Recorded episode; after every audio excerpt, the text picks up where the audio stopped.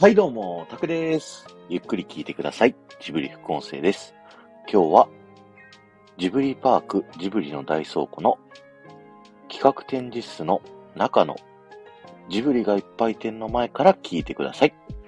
えー、企画展示室ですね、昨日、えー、ご案内した食べるを描く展のその後ね、そのまま立て続けにですね、もう一つ展示がありましてですね、それがジブリがいっぱい展という風になっております。え食べるを描く展は撮影禁止になってるんですけど、えこちらのジブリがいっぱい展は撮影 OK となってましたので、いろいろね、なんか写真撮らせていただきながら、えー、見させていただいたんですけど、あの、どんな展示かっていうとですね、世界中から集めたジブリ作品のポスターだったり、映像、音楽パッケージ、書籍など、だ映画のポスターとかね、いろんな世界中のあらゆる言語で書かれたものがですね、本当に部屋中にブワーっとね、こう飾られてて、なかなか迫力がありました。あとは、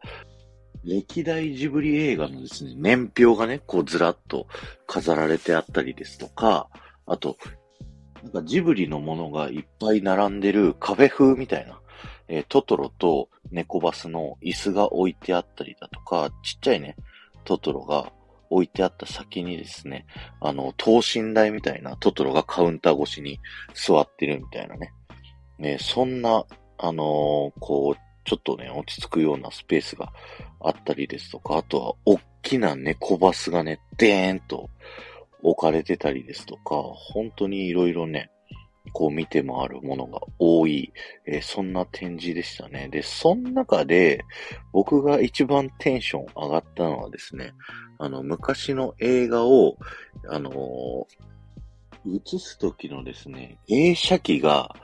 置かれてて、それはまたね、すごいテンション上がりましたね。ちょっとマニアックなとこでね、あの、テンション上がっちゃうんですけど、あと、すごいね、いいなって思ったのが、あの、宮崎駿さんにね、こう、インタビューした様子を、こう、宮崎駿さんの、まあ、仕事場の写真とともに、こうね、コメントがこう、ずらずらって書いてあったりするとこがあるんですけど、そこの中でね、あのー、僕がグッときた言葉なんですけど、宮崎さんがある日仕事の本質について語った言葉ですって書いてあって、とりあえずやってみる。できたら嬉しい。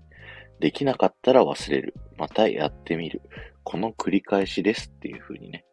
こう言っていてですね、まあ仕事ってこういうもんだよなっていうのがもういろんなね、成功者の人が言ってますけど、とにかくやってみる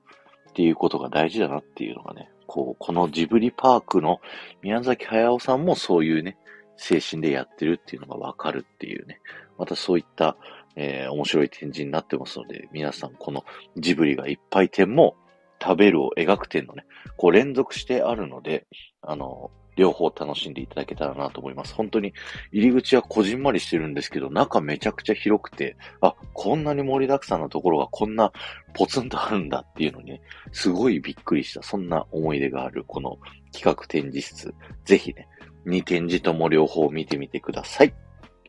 今日は終わりです。ありがとうございました。この放送が面白いと思った方は、ぜひいいねボタン押していってください。僕はめちゃくちゃ喜びますんでよろしくお願いします。また、ハッシュタグジブリ副音声をタップしていただくと、僕はジブリパークのいろんな場所からですね、ジブリパークのこだわりお話しさせていただきますので、そちらの方もぜひ聞いてみてください。